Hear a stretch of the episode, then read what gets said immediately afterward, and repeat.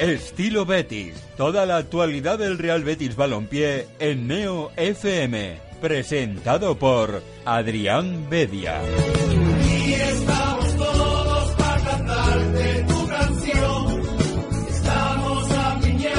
como balas de cañón. Y es que no hay quien pueda con esta afición.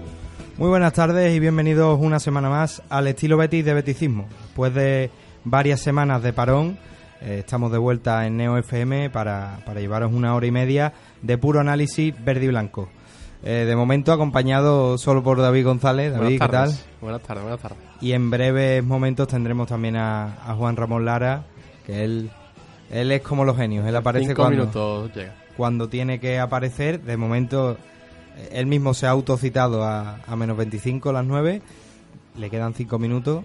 Mm, Veremos si, si consigue salvar la papeleta o no. Yo, viniendo para, para acá, eh, me no sé si, si a ti te habrá pasado alguna vez, cogiendo un Tucson, un accidente de, de un Tucson que le ha dado un coche de caballo. Ya. Eh, Han- jamás, jamás lo ves. Me he montado y cuando he ido a picar, claro, eh, salía, entraba el, el conductor y, claro, firmando los papeles y, y- y todo el tema. Y bueno, cosas que te pasan cuando, cuando eliges el transporte público, cuando eres ecológico, David, te pasan estas cosas. No te, no, nunca te va a llegar algo bueno, siempre vas a tardar o vas a, a, a encontrarte con algún contratiempo. Pero bueno, estamos aquí ya, recuperados. Yo no sé si a ti te ha pillado la gripe, pero a A mí me... la alergia, profunda alergia. A mí me ha cogido bien, además de, de no oír nada, pero bueno, ya estamos todos sanos para hablar, mm, desgraciadamente, no, no para hablar de, de cosas positivas del Real Betis, porque la temporada eh, ha faltado un partido, llevaba ya unas cuantas jornadas finiquitadas, pero bueno, como siempre vamos a, a tratar un poco eh, las noticias y los resultados de, de las diferentes secciones del Real Betis Balompié. Analizaremos también el último partido de, del primer equipo, ese Real Betis Huesca. eh, agónico, al final intrascendente, pero, pero agónico porque, porque se consiguió una victoria gracias al doblete de Joaquín, un auténtico golazo el segundo por si no, por si no lo han visto. Y después pues hablaremos un poquito de, lo que se cuece, de ese rumor que, ya llega, tema entrenadores, tema jugadores. Bueno, algo yo creo que saldrá porque siempre sobra un poquito de tiempo eh, en el tramo final de programa. Como siempre, pueden participar enviando un tuit a nuestra cuenta, arroba beticismo, o llamando al 954 310247 954 310247 Como siempre, eh, ya con este, en este tramo final de, temporada, pues yo creo que habrá un montón de béticos que, que querrán dar su opinión. Imaginamos que negativa, pero como siempre aquí estamos para escucharos y, y debatir un poco eh, pues sobre, sobre todo lo que tenga relación con las 13 barras. Y sin más, vamos a empezar ya con el, con el análisis, un poco el, el repaso del fin de semana. Ya, David, la- las competiciones van acabando, empezando por, por uno de, los, de las secciones que ya han acabado, el Real Betis Fémina ha igualado su, su posición de la temporada pasada, sexta posición, estuvo coqueteando con el cuarto puesto, pero al final, La eh, última jornada cayó un poquillo el equipo y ahí se- no se pudo recuperar. sí, la verdad es que encadenó un par de resultados ciertamente negativos y, y la lucha por el cuarto puesto te exige eh, no fallar casi y sumar casi de tres en tres. Eh, el Granadilla, por ejemplo, que estaba mucho más abajo que, que las de María Pri, pues se ha, se ha alzado con el cuarto puesto. Por cierto, el Granadilla, que, que tiene como entrenador a, a Pierre Querubino, un histórico del Real Betis Balompié, que las altas y, y se va a ir. Eh, De hecho, se despidió en el último partido, ha sonado también. Ahora Se vamos a hablar un poco con el Betis, eso es, ¿eh? a- ahora vamos a hablar un poco del tema porque la verdad es que ya lo dejó caer Andrea aquí eh, hace creo que fueron 10 o 12 programas que, que María Pri le quedaba un año, que cumplía contrato eh, en junio de, de este año. No sabemos si será por eso, pero mm, la realidad es que hace eh, una semana escasa se anunció que María Pri no iba a seguir en, en el Real Betis Femina la próxima temporada. Todo apunta a que, a que se va por, por buscar nuevos retos, pero no deja de ser una noticia tristísima. Sí, verdad. bueno, al final es que no se entiende, ¿no? Este subidón, este ascenso, esta profesionalización, ¿no? Del, del fútbol femenino del Betis sin ella. Es la figura que ha crecido con el equipo, ha hecho crecer al equipo Y va a ser raro no, no verla en los banquillos. Eh, eh, es la realidad, es que, claro, cuando se cuando se, se lanzó la noticia desde los medios, pues cayó como, como un Mm. jarro de agua fría, porque es que es eso, es que no se entiende el, Real Betis Femina sin María Pri, porque realmente es la arquitecta de, de este proyecto desde el inicio hasta, hasta el final.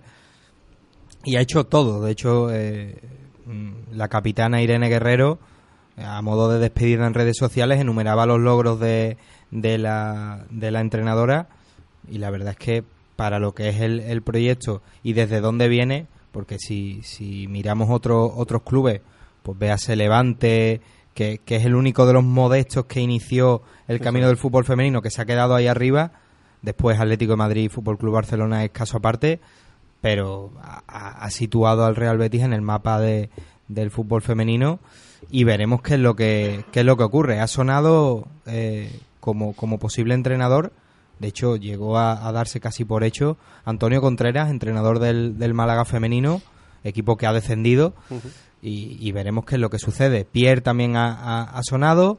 No sabemos si, si Pierre se, se lanzará a por, a por un proyecto de, de fútbol masculino, pero la realidad es que Pierre ha, ha- aterrizado en el, en el equipo y las ha puesto en cuarta posición. Eso es. Tenía buena- buena materia prima, pero- eh, bueno, lo ha hecho realmente bien, ¿no? Era, era nuevo en, en esto del fútbol femenino mm, a nivel de primera división y lo ha hecho realmente bien. Suenan nombres, no todavía no se ha, ha dado nada claro. Eh, María Pri parece que, que apunta al norte, ¿no? A, a Bueno. al Atleti se hablaba A mí me han comentado que lo, te- que lo tiene hecho con el Levante. o con el Levante. desde que salió desde que salió la noticia de que se iba Eh, cuando se, se produjo este esta sorpresa en forma de, de anuncio eh, muchos muchos compañeros de, de, de aquí de Sevilla daban por hecho que se iba al Athletic Club de hecho el propio mm, se me viene a la mente eh, no sé si fue un, un- una pieza o un tuit de, de Pepe Lías que decía que, que lo tenía hecho con el Athletic Club a mí me dicen que está hecho con el Levante y, y de hecho hoy ya salía una noticia específica en, en medios de... Bueno, lo que estaba claro es que iba a ser a un, a un equipo que tuviese otro gran proyecto, ¿no? Y pudiese seguir creciendo, ¿no? Claro, es que no se entiende. El Athletic Club, por idiosincrasia y, y por, y por dónde está situado, mm, sería dar un salto. Eso es. Y el Levante, yo creo que un poquito más, porque cuenta con, con mayores miembros y sobre todo mayor apuesta en cuanto a, a, a econom- a- a economía. Entonces, sea cual sea el proyecto, está claro que, que, que la, la decisión de marcharse parece que es por, por nuevos retos, no porque es. haya desgaste ni porque, porque realmente mm, María Pri Lo- lo, lo- tiene todo. Es que aquí lo, se le... lo que ha hecho ha sido cada temporada crecer, crecer, crecer, ¿no? Y hacer crecer a su jugadora, tanto que en la última convocatoria de selección, eh, tres jugadoras del Betis, ¿no? Que, que Exactamente, exactamente. Rocío Galvez, eh, Irene, Irene, Guerrero Rosa. y Rosa Márquez, que con la edad que tiene ya, con la, con la absoluta, Eso es. la verdad que demuestra el, el nivel que tiene, que tiene este equipo, que año a año va creciendo, pero claro, ahora tiene... eh, igual que cuando se fue Rubén Castro en el, en el Real Betis, pues hablamos, ¿qué pasará sin Rubén Castro? Eh, cuando aquello con... La una pieza súper importante, a ver cómo, cómo se recupera del Betis de es eso. que es, es que yo creo que, que podríamos hacer comparativas, pero es que es incomparable. Es que es una persona que ha estado desde que nació el proyecto y ahora pues pues lo deja en una en una posición la verdad que inmejorable. Pero bueno, veremos qué, qué entrenador llega.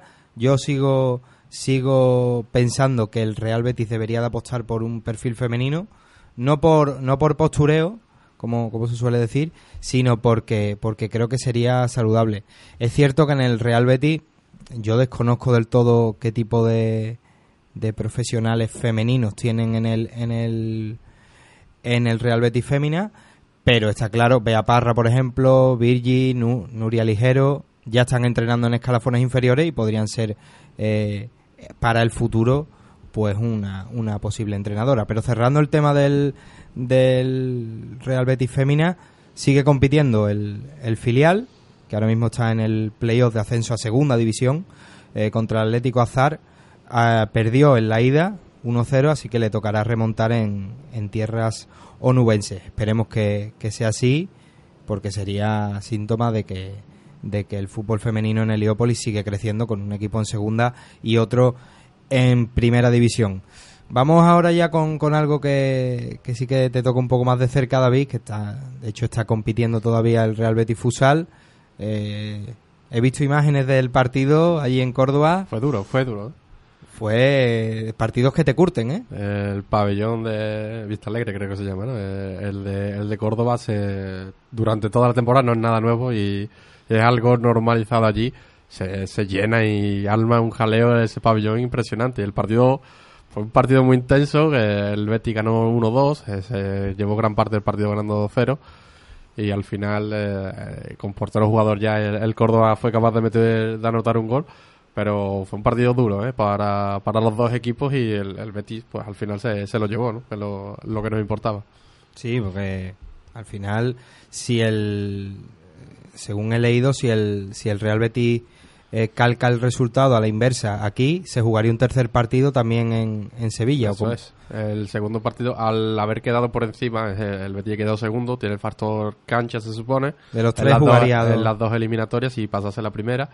El primer partido se juega fuera, el segundo dentro, eh, en casa, y el si hubiese un tercer partido también se jugaría aquí en Sevilla.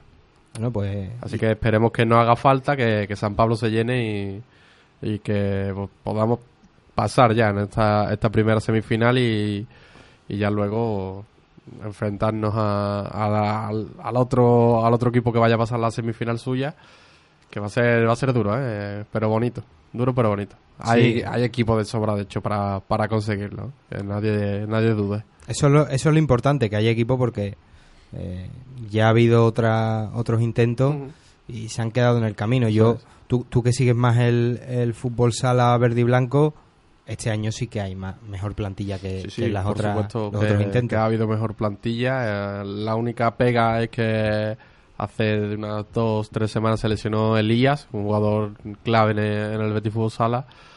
eh, y se perdía ya lo que quedaba de, de temporada. La- era un problema de, de rodilla, creo, y lo tendría apartado ya hasta. Que bueno, ya hasta verano. Se, va, va a estar más de unos dos o tres meses, ¿no? Y, y claro, eh, te encuentras con esa dificultad, pero el Betis se reforzó muy bien en, en invierno con, con Keco y Víctor Arevalo. Ya aquí lo hablamos mucho y bien de ellos dos. Que ya está en modo playoff, ¿no? Sí, sí, sí, por supuesto. Y, y, bueno, eh, el, otro día marcó el gol en, en los playoffs y la segunda parte, como el Betis se dedicó a defender, eh, ya jugó Eric casi, casi todas las opciones de ataque porque eh, el ritmo de uno y el otro es muy, es muy diferente para jugar. Bueno, pues esperemos que, que en esta vuelta de las semifinales haya un resultado positivo. De hecho, el, el propio Real Betis ya ha anunciado que, habrá entradas gratuitas para, para el partido hasta completar aforo y siempre con prioridad para, para los abonados de, los- de las diferentes secciones, ya sea de, del primer equipo de fútbol como, como del equipo de baloncesto o el del Real Betis Féminas. Hasta el jueves a las 8 de la tarde. Esperemos que San Pablo se ponga igual de, de bonito que aquellas tardes de Copa del Rey, ¿no? Uf, Que- sí, sí, sí, ese partido de Copa eso- de la Copa Princesa estuvo ba- bastante bien. Vamos a enlazar con el con el Real Betis Energía Plus eh, brevemente porque ya han terminado eh, su competición, han sido eh, los tiranos de la categoría, han subido con, con holgura 30, 30 victorias en 34 partidos, eh, aventajando en 6 al, al segundo clasificado, Retabet Bilbao, que bueno, se- tanto Bilbao como, como el resto de equipos se medirán en un playoff que, bueno, si le hubiese tocado al Real Betis, mm, con esta plantilla lo es, eh. habría, habría barrido, pero es un playoff Complicado. eh, complicado porque tiene mucho, muchos equipos de por medio y, y siempre ese desgaste hasta final de temporada pues no, no es recomendable eh, para ningún equipo. Ya se han anunciado algunas algunas bajas porque ya, ya, ya se están produciendo los primeros entrenamientos de postemporada y tanto Steinbrück como Alexander Marcius, que no tuvo demasiada presencia esta temporada, pues no seguirán en el Real Betis Energía Plus la próxima temporada. De Steinbrück se, se veía venir porque es un jugador muy técnico, pero físicamente yo no lo... Es que... Eh, le iba a costar demasiado la, la primera división. Es que yo... mm, lo- hecho, creo que esto lo- en algún momento lo, lo has comentado ya. Sí, sí, es que, es que tú imagínate, eh, a ver, a ver, un caso extremo, pero ponerlo con un con Tavares, por ejemplo, un el pívot del Real Madrid, Tavares contra contra Steinbrück, pues ahí es que se ve la, eh, la diferencia de dominar en, en segunda y, y pasar muchísimos apuros en primera división. Pero bueno, el trabajo de Steinbrück ha sido espectacular, pieza clave en el ascenso y, el, equipo le ha deseado lo mejor. Me, imagino que será un jugador eh, de estos tipo Molina o Rubén Castro que, que en segunda división pues pues a equipos que vayan, equipos que tienen muchísimas posibilidades de, de ascender. Y yendo al Betis Deportivo, ya vamos a presentar a Juan Ramón Lara. ¿Qué tal, Juan Ramón? Buenas tardes. No sé, no sé si ha llegado a menos 25. No nos hemos He fijado. llegado a menos 23. Pero Bueno. llevo ya un ratito aquí silente. Bueno, menos 23, vamos a, a, dejar, a darlo por, por bueno. Vamos a hablar un poco del Betis Deportivo, David. De momento, Mm, Depende de, de sí mismo. El- la lectura clara que vamos a hacer depende de sí mismo. Esperemos que. pero que- complicado, ¿eh? Porque sí, va, va, a, Ce- a Ceuta. Eso es un campo que va a estar. ¿Qué es, lo que, qué es lo que vosotros que seguís un poco más el, el filial, qué es lo que tiene Ceuta? Porque es que todos los que me hablan me dicen Ceuta imposible. El campo, la afición, la presión que, que se mete allí. Es un campo difícil, un equipo muy complicado, de estos que nos hace prisioneros precisamente. Como el mensajero, ¿no? La encerrona Eso esta es. clásica ochentera que todavía en algunos sitios Eso es, parece allí siempre los árbitros están un poquito... uf, Tienes eh, que salir en el ferry, no, es, no te tiene- vas en el coche para tu Va acompañado siempre de algún policía nacional el árbitro. ¿eh? Madre mía, No. Bueno, son campos de... Hay que dejar así. de ¿eh? minas, ¿no? Porque Eso es.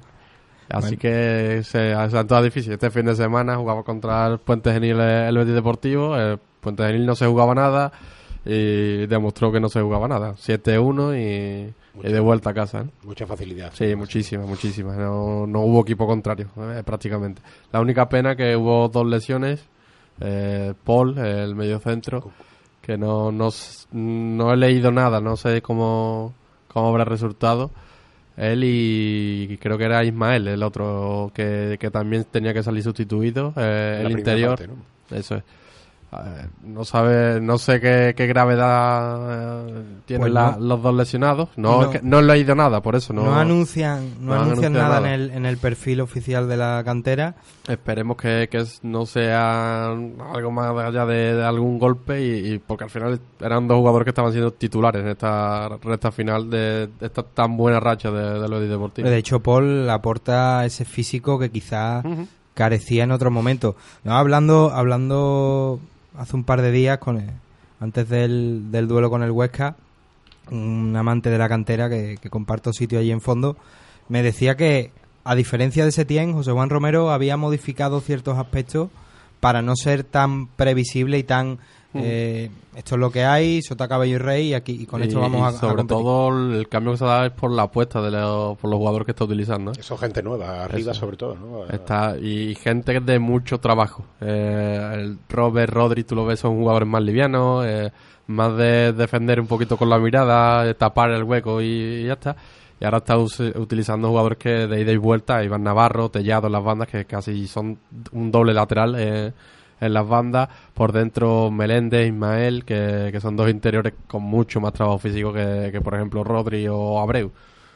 Eh, ha cambiado cositas y, como le ha ido tan bien, eh, lo, lo está manteniendo. De hecho, lleva tres, cuatro jornadas calcando el 11. Quizá algún jugador por otro que no, no ha podido estar. Es llamativo hasta que Diego, el capitán del equipo, central, la pareja de Edgar, eh, se está quedando fuera. De- se tuvo una lesión o, creo que o fue estaba tocado y no jugó o fue por tarjeta. Ahora mismo no, no lo sitúo.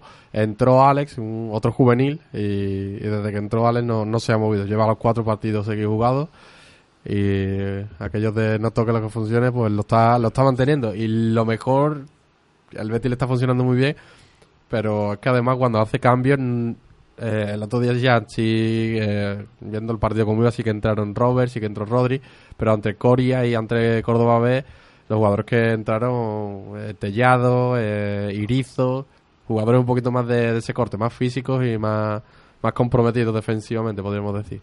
Bueno, eso, eso es interesante. Realmente, extrapolándolo al primer equipo, es lo que se le, es lo que se le pide. Quizá no tiene que ser todo. eh, pues ahora jugamos con 3, 5, 7, 9, sino vamos a cambiar un poco la apuesta por, por el perfil de jugador, vamos a, a variar un poco. Eh, lo único que le he visto a, a es la introducción de Castún, que realmente cuando lo pone de pivote eh, la cosa es un poco complicada porque a él se le ven esas ganas de coger la pelota, mirar hacia adelante y, y- andar metros. Eh, Es de agradecer que, que en el caso de José Juan Romero pues haya estos cambios, sobre todo porque es que ya no queda nada y, y ahora mismo el Betis Deportivo está fuera de, de playoff, Ujú, Pero triple claro. empate. eh, por eso decimos que si gana, ganaría Ceuta, que tiene 77 puntos, la adelantaría, por eso no, no hablo- eh, entraría en playoff. claro, pero como no, pero mucho como- del Ceuta ya me lo habéis Eso- planteado como, Eso es. como ir a el Sentinel del problema Norte, es que ¿no? si empatas tiene que tienes que uno de los de arriba perder y el seguidor no, no debe ganar. eh, Así que Hay que eh, ganar. hay que ganar. Eh, va a ser muy difícil que si el Betis empate se dé el resto de resultados para que entre en playoff. Así Bueno, que Sentinel del Norte no, pero sí un viaje a- al pasado, ¿no? Eso, a, un a- poco, a sí, sí, la sí. encerrona Sí, bueno, de los 90. Esta, esta temporada fueron a Jerez. Jerez es el es equipo, el nuevo. Y bueno, de nuevo, nuevo con costumbres añejas, vamos. eso es. El Por- botellazo, le ¿eh? tiraron hasta cubatas al, al Linier, a Rodri le pegaron, salió llorando el, el chaval. La verdad que bueno. Por tanto- eso te digo que mm, Jerez que está aquí al lado, Ceuta que está un poquito Sí, más allá del muro, eh, allí la... En la- África, vamos, eso digámoslo es. claro. La, si- la situación es, es muy distinta cómo se vive el fútbol y sobre todo porque al final es el equipo de, de allí y, y todo, toda la afición defiende a su equipo, eh, te montan la encerrona y te la monta todo el mundo. Es un partido complicado para el Betis. bueno, No, vamos, y decimos no, lo estaba diciendo antes medio en broma, pero es verdad que esa especie de insularidad que también pasa en el campo del mensajero en las Canarias, claro, hace que intimide todo un poquito más, poquito porque más, está en un sitio para el árbitro, para los jugadores que no tiene escapatoria y fácil. sobre todo es eso, es esa hostilidad, es decir, vienen los de fuera. Claro, claro, Cuidado, eso ¿eh? es. Eso es, eso es. Vamos a ver lo- que se noten los ceutí, a ver qué, qué es lo Así que... es, así es. No, no sé si lo, lo televisa algún... Sí, lo va a televisar, vamos, lo va a dar eh, la, la televisión del Betis con total seguridad. Bueno, pues no sé si irá... Creo que desde el estudio lo va a Ah. dar Inna y creo que la acompañaré. Porque. Ina Pues- es que es muy liviano también, es Sí, de, sí, de sí. perfil liviano. Vaya a ser que le, que le hagan algo al, al bueno de Ignacio Abad, que, que desde aquí le, le mandamos un abrazo. Bueno, tú lo, lo ves un poquito más por allí, pero ahí está comentando los partidos del Betis Futsal y del Betis Deportivo. Esperemos porque ya, ya vive un ascenso, aquel ascenso, ay, no me acuerdo ahora mismo el, el equipo, bueno, el último a, a Segunda División B, y bueno, ahora lo haría liderando un poco las retransmisiones, porque en aquel tiempo lo hizo con... No, no, liderándola totalmente. Él es el narrador, es, Pues- es el que la lidera. Pues a ver si tiene, si tiene suerte, porque bueno, estamos pintando un poco el duelo del Ceuta como, como una pelea a machete. Hoy, pero- hoy le he preguntado, ¿vas a viajar a Ceuta? Y me ha dicho, lo hacemos desde el estudio. Digo, Sí, mejor. entonces, Bueno, de todas maneras, lo que hablábamos el otro día, que yo creo que está bien que también los jugadores, que el Betis tiene un equipo muy, muy joven y que hemos hablado aquí y ha salido esta semana el tema de si lo que importa es tener al equipo en segunda vez o que salgan jugadores para el primer equipo y todo eso, pero que bueno, que, que tener estos contrastes de competitividad y de situaciones estresantes, yo creo que también está muy bien. claro, para- no. es buenísimo, es buenísimo. Que- una buena mili Claro, van a vivir allí. O sea, que aunque lo importante sea aprender a jugar fútbol y tal y cual, pero que también ya van teniendo edad de verse en situaciones complicadas para que luego cuando lleguen arriba se hayan curtido. Así que está muy Eh, bien. Este fin de semana, hat-trick de Iván Navarro, un jugador que al principio de liga no estaba contando tanto, que es verdad que siempre va entrando en el equipo, que juega bastantes minutos, pero estos últimos partidos se ha hecho titular y el tipo se, se, se ha hecho fuerte, ¿no? En- en el- Sí, en porque el- tiene ese perfil de jugador bético de la casa, eh, que, que con mucho punto honor, mucho sacrificio, y eso pues luego, eh, a la larga en este tipo de situaciones, hablabas antes de Diego, a mí eh, Isna me comentaba que Diego entró casi cuando estaba descartado, el chaval tuvo una oportunidad y ahí se asentó, pero claro, ahora el timing le viene al revés, se lesiona justo en el momento en el que eh, vamos a revolucionar un poco y, y te queda... Eh, el, eh, ha cambiado un poquito la defensa del Betis Deportivo porque Alex, entra es diestro, se ha colocado en el perfil derecho. Edgar es diestro, pero ahora está colocado en el perfil izquierdo.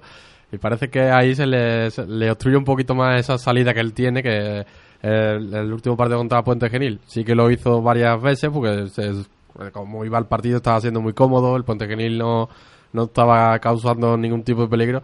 El tipo sí que cogió la pelota y hacía su, su cabalgada típica, pero lo- el resto de partidos se le ve muy eh, muy parado en ese, en ese tema porque al final no, no está cómodo ¿no? en el perfil el izquierdo para, para salir, para jugar con, y conducir la pelota. Y parece que eso también como que al Betis le sienta mejor. pues, no se te va al central, no, no, no, está, eh, no tiene que estar todo el equipo pendiente de hacer la rotación cuando se va al central y ocupar su sitio.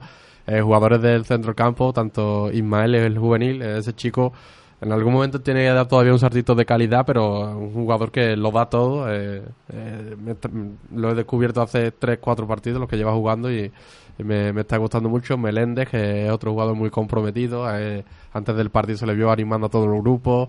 Además, calidad, Rabier también. Bueno, eh, ha apostado un poquito más por el perfil físico, además de, de, de- de calidad, ¿no? Eh, Bueno, y la media de edad sigue bajísima, ¿no? sí, Porque sigue siendo muy baja. O sea, si estás Quizás tirando de juveniles, al final. 18, 19 años. eso es, es que Ismael y Meléndez siguen siendo juveniles todavía. Eh, quizás eh, Iván Navarro sí suma ya. Bueno, y Alex, Alex es Alex Sánchez, ¿no?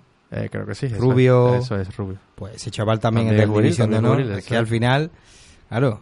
Y Raúl García, el delantero, eh, ese chico, eh, hay que seguirlo, ¿eh? es un espectáculo. Juega, Sí, sí. juega de espaldas que, que da gusto, le da una salida al equipo en cada balón que recibe, eh, Yo no, no espero menos que un póker contra el palo este verano. gana, Para mí eso... gana muchísimo jugado- eh, jugadas por, por alto, sabe situarse, es que es para seguirlo porque el- lo que se ha visto de él hasta ahora es, es espectacular. Y mete goles, ¿no? Y mete, eso es, y Salto mete súbito al primer equipo. Eso es. Sí, sí, se, no. se marcó el chico este año lo- la cifra de 30 goles entre juvenil y, y segundo equipo cuando ascendió, lo, lo dijo. Y ya los ha pasado. A lo, lleva- a lo manucho, creo ¿no? que Lo ya lleva, que este sí lo cumple. creo que lleva 13 goles con- en esta segunda vuelta, que es eh, espectacular. 13 goles en una segunda vuelta. Pues siempre sacamos el ejemplo aquel de Don Pavón cuando vino, que metió 8, creo. Ocho, o- ocho, eso es. y, No, no, pero en 13 serio, es, de tela. eso que, que ves y se le, se le ven muchas cosas a ese, a ese futbolista. Bueno, pues mm, ya solo queda una jornada. Ceuta Betis Deportivo.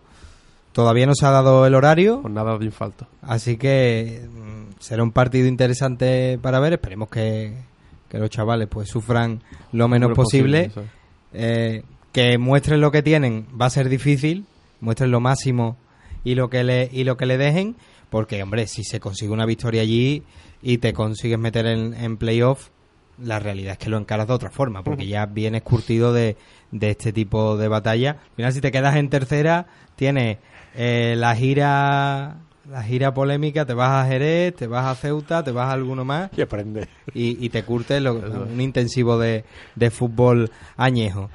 No sé si queréis comentar algo más de, de las secciones verde y blancas, creo que ya lo, lo hemos tocado todo, así que vamos a hacer la primera pausa, vamos a hacer eh, un alto en el camino, vamos a llenar los vasos que, que ya hay un poquito de sed, un poquito de agua y volvemos con el plato fuerte, con el análisis del, del Real Betis Huesca. Ya Juan Ramón se Juan Ramón se ríe porque porque Se ya sabe que, ¿eh? que viene la leña. Así que eh, en unos minutos volvemos. Estilo Betis en Neo FM.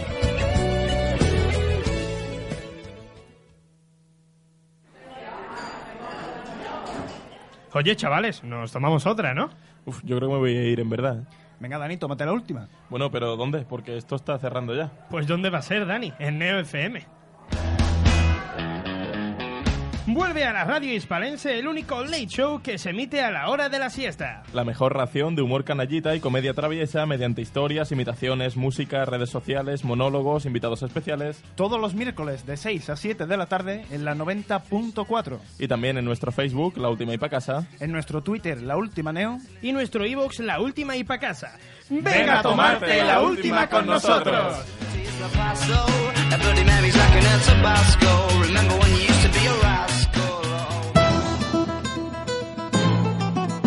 La voz de la cultura. La voz de la actualidad. La voz del deporte. La voz del talento. La voz de la juventud y de la experiencia. Neo FM es la voz de nuestra esencia.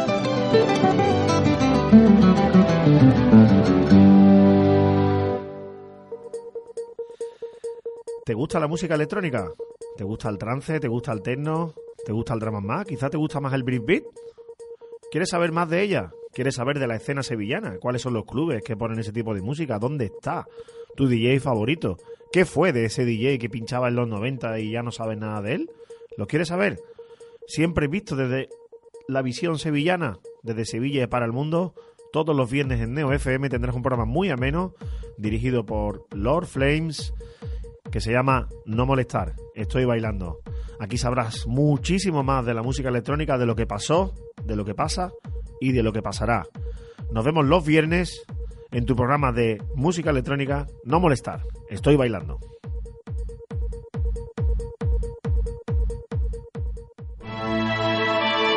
Neo FM. La voz de nuestra esencia. ¡Hey! ¿Conoces el programa más curioso de la radio? ¿Sabías que las personas que saben más de un idioma tienen menos riesgo de contraer Vamos demencia? un de eso, de lo que son las ciudades ideales. lo que- ¿Sabías que el polo sur es mucho más frío que el polo norte? De acuerdo con varios estudios, su consumo desmedido tiene relación directa. El Vaticano abole el Index Librorum Prohibitorum. Sevilla del siglo XIV. Raíces del Sefarad. Presenta a uno de los superhéroes más conocidos de todos los tiempos, Superman. Toda una amalgama. Los martes de 22 a 24 en Neo FM.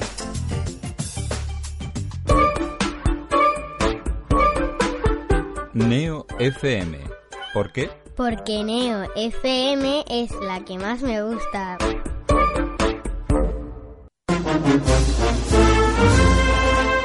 Una primera luna llena de la primavera.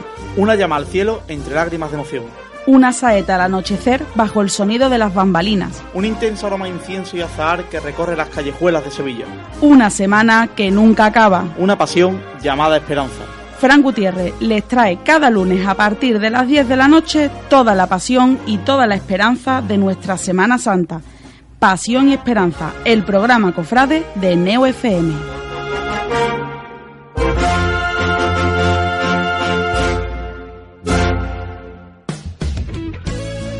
Estás escuchando Estilo Betis en Neo FM. Ya estamos de vuelta en el estilo Betis de Beticismo. Como siempre pueden participar eh, vía Twitter o, por teléfono. Eh, la primera opción enviando un tweet a nuestra cuenta arroba beticismo o por teléfono llamando al 954 310247 954 310247 y ahí pues pueden eh, llamar y opinar de lo que de lo que quieran siempre si puede ser con un poco de respeto Eh, no somos palmeros no nos paga el Betis de hecho Mira que lo nos paga poca gente, ojalá nos pagasen más, estaría estaría bastante bien. A mí ya me está pagando el gobierno, así que imagínate. Sí, bueno, yo yo este año he hecho la declaración de la renta por primera vez y me ha salido a devolver. Hombre, claro, ¿cómo te va a salir? O sea, que- bueno, pero para mí es que es un hito. Un hito, Que ¿no? Todo lo que sea eh, panojita pa- para la cuenta, eh, bienvenido sea. Vamos allá con el, con el Real Betis Huesca. La verdad es que yo pude ver eh, 75 minutos porque, bueno, el señor Tebas eh, decidió que era un buen horario, era una climatología interesante para practicar fútbol y verlo. Y, y bueno, pues uno de... ¿Qué ha pasado? ¿Qué ha pasado? Nada, Ah, nada. que se ve que hoy es el día de los Señaló hilos. que lo, que lo, que lo vea todo el mundo, Eh, David. era el día de los hilos en Twitter, simplemente. Ah, bueno. Uf, pero es que ese hilo, viendo de dónde viene... No, no, no, no, le veo- no, no lo voy a leer.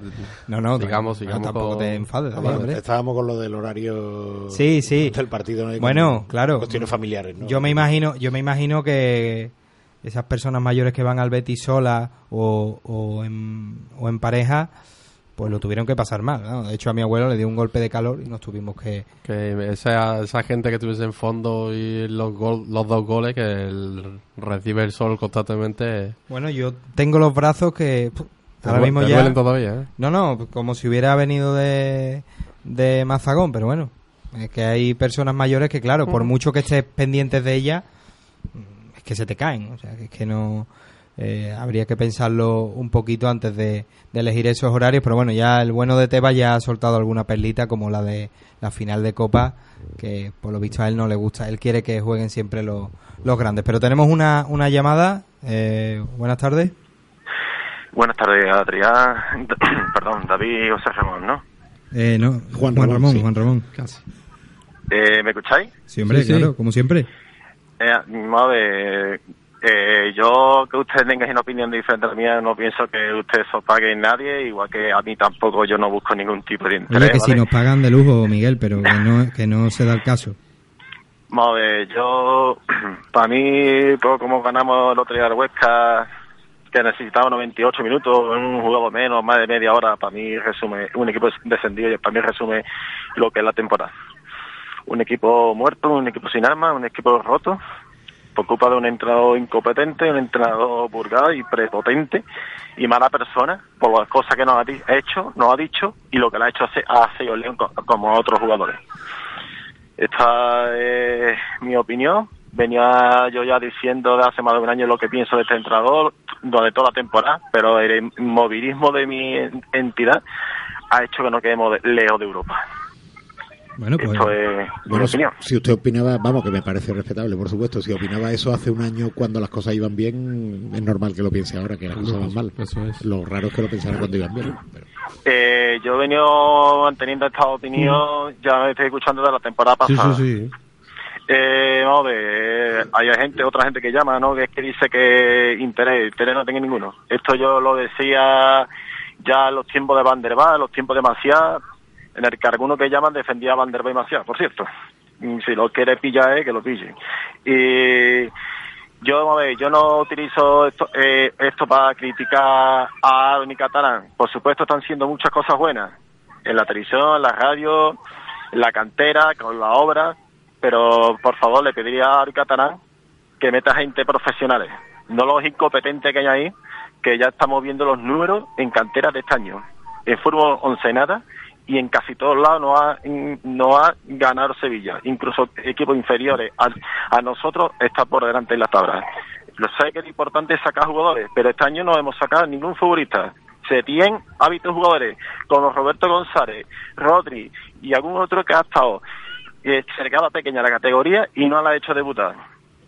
Hemos estado sin lateral izquierdo y no ha jugado eh, este chico. El lateral izquierdo, ahora perdóneme, no me acuerdo del nombre, el, el catalán. Julio Alonso. Sí. Esta es mi opinión y no tengo ningún tipo de interés. Y lo vuelvo a repetir. Bueno, pues... Perdón, ¿me escucháis? Sí, sí, sí, sí, es que no sabíamos si, si habías acabado, Miguel, y como es llamada telefónica, mejor dejar unos segundos y que, y que la persona se exprese antes que, que interrumpir y que se líe eh, todo. La verdad que, Miguel, eh, te agradecemos tu llamada y, como siempre, pues bueno, respetamos eh, tu opinión, aunque aunque no la, no la compartamos del todo. Al final, esto esto va así, y la gente no, no termina de entender que hay opiniones distintas, pero bueno, aquí sabes que, Que- siempre eh, la vamos a respetar. perdóname. Sí, me gustaría decir José Ramón, ¿no? Eh, disculpa, Juan Ramón, Juan Ramón. Otra vez, perdóname. Sí, sí, eh, yo te he escuchado a ti decir algunas veces que es que nuestros jugadores, algunos venían de Siria, otros venían de Francia, ¿no? Eh, Mandy. Es que esto es normal, ¿no? Yo creo que cualquier equipo está así, ¿no? Es que nosotros no podemos jugar- fichar jugadores de Barcelona, del PSG, eso cuesta mucho dinero, ¿no? O Sí, jugadores como Canales creo que explotan más tarde. Hay jugadores que explotan más tarde, incluso llega a la división, a primera división con 25 años. Es que esto recuerdo que te lo escuché yo a ti una vez decir Y lo mantengo, que vamos, tan buena, tan buena plantilla no tenemos. Es que es verdad, vamos, yo de hecho a- ayer publiqué en Twitter una comparativa de uno Sí. de los equipos a los que el Sevilla goleaba habitualmente hace dos o tres años y tengo mis dudas de que el equipo que montó Macías sea peor que el que tiene ahora el Betis, por ejemplo. Tengo mis dudas de que Pau sea mejor portero que Adán o que Loren sea mejor delantero que Rubén Castro, entre otros. Pero bueno, todo es opinable. No, es opinión verdad. Joder, gente que se escucha, que se escucha lejísimo, es que no se escucha prácticamente. Bueno, he estado en mi opinión, la vuestra, discúlpenme, es que no se escucho nada, pero yo lo que quiero mantener, que hay jugadores que explotan más tarde, también pasa las lesiones y creo que si nos podemos a, a fichar jugadores del PSG del Milán, no podremos competir, no tenemos ese dinero. Eh, Por eso tendremos que traernos jugadores de segunda, como no somos nosotros los únicos, Ve- veamos Getafe y muchos otros clubes. Pero bueno, eh, esta es una opinión mía y perdónenme que de verdad es que no os escucho a vosotros. No, pues- bueno, pues nada, pues nada, señores, no os quito más tiempo, mucho Betty, pase lo que pase, que se vaya aquí que se Lo pido por favor. Venga, un abrazo, un abrazo, Miguel. Un abrazo. Bueno, está bien que haya diferencia de opiniones. No, no, a ver. Bueno, eh, vamos, y que eh, yo a lo mejor Miguel, parte- nuestro oyente Miguel, mantiene una línea eh, totalmente regular. No le gusta Setién. De hecho, eh, cuando, cuando lo define, eh, ya se va, se va viniendo arriba hasta que ya lo acaba llamando mala persona. Sus motivos tendrá, oye, no se los vamos a quitar. Y aquí, como siempre, vamos, llama poca gente, esa es la realidad.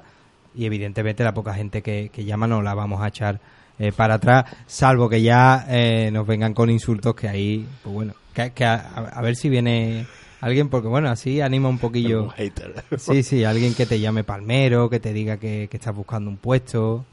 Pero en fin, vamos, si quiere entramos en Sí, sí, harina del asunto vamos de- ya, del partido. Vamos ya sé. al, al partido en sí, porque la verdad es que tuvo algunos cambios. El, el más llamativo para el gran público es ese cambio de sistema que se mantuvo de, de Eibar. jugando con, con cuatro atrás.